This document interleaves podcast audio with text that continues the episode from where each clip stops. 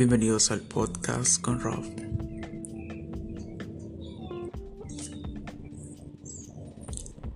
Creo que en algún momento de la vida hemos escuchado hablar sobre romantizar ciertas cosas, sentimientos o procesos en los cuales nos vemos involucrados, a tal grado de normalizar que estas situaciones están presentes en nuestro día a día.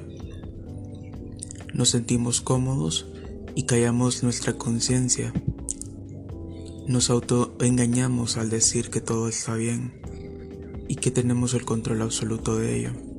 Pero por cuánto tiempo podremos tener en un pedestal esta sensación de ansiedad rigiendo nuestra forma de convivir con el mundo o diciéndonos que es algo pasajero y que no es para tanto.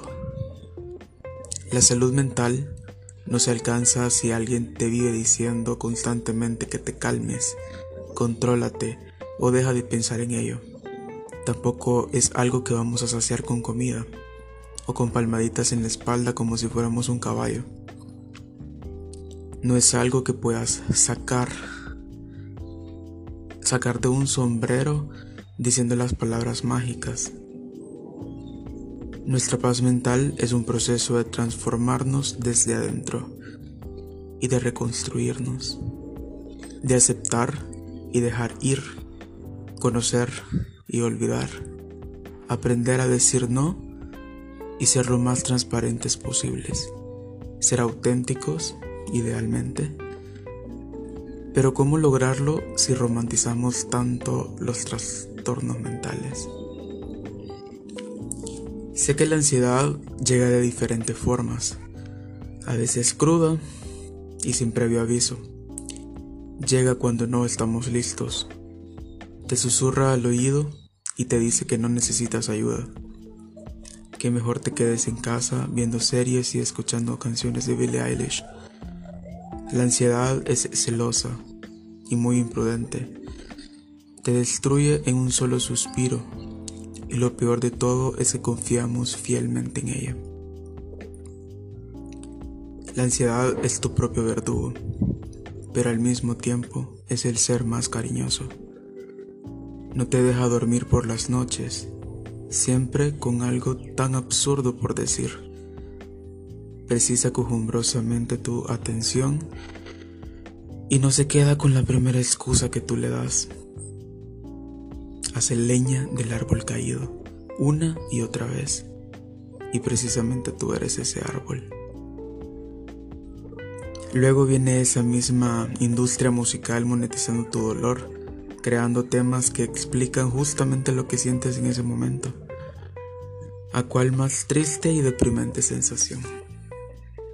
No los busco.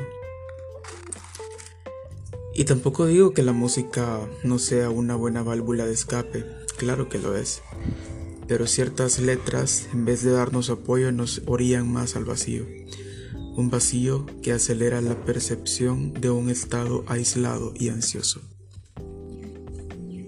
En lo personal, y lo que he podido hablar con algunas personas, algunas veces me siento pesado, otras veces demasiado ligero tanto que cualquier brisa podría hacerme volar. Mi rostro se pone tenso, mis hombros parecieran cargar con mucho peso, mis músculos se debilitan, mis pulmones buscan aire, mi mirada se pierde. Siento que me paralizo y que no puedo gritar. Siempre soy alerta, mi corazón se acelera y aparecen esas extrañas alergias. Mi cuerpo responde sin control un control aparente. Porque ese pequeño ser, ese pequeño ser llamado ansiedad, le ha estado diciendo historias falsas, historias que cobran vida en cada bocanada de aire. La ansiedad es una sensación muy común y hasta cierto punto eventual. Podemos sentirla antes de tomar un avión, de presentar un examen muy difícil o cuando debemos hablar en público. Pero cuando la ansiedad hace que tu vida se vuelva muy difícil, por muy pequeñas cosas que hagamos, es ahí cuando se cumple un verdadero problema. Nos preocupamos por muchas cosas de forma diferente. Nos estresamos con las cosas más mínimas. Sentimos un nudo en el estómago y solo queremos estar solos. Sentimos que es difícil vivir como queremos, pero al mismo tiempo no queremos contarlo por miedo a que piensen que estamos locos.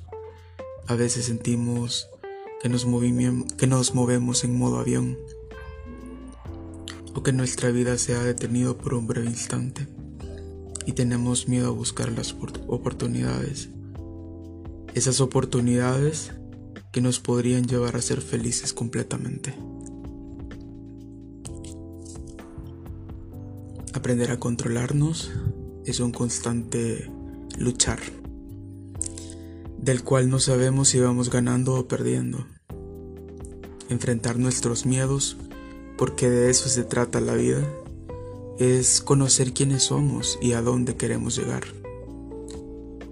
Alguna vez escuché que el sentido de la vida es buscar ser felices en cualquier cosa que hagamos, buscar la oportunidad y saber que la vida no nos pone metas difíciles, metas que no podamos cumplir.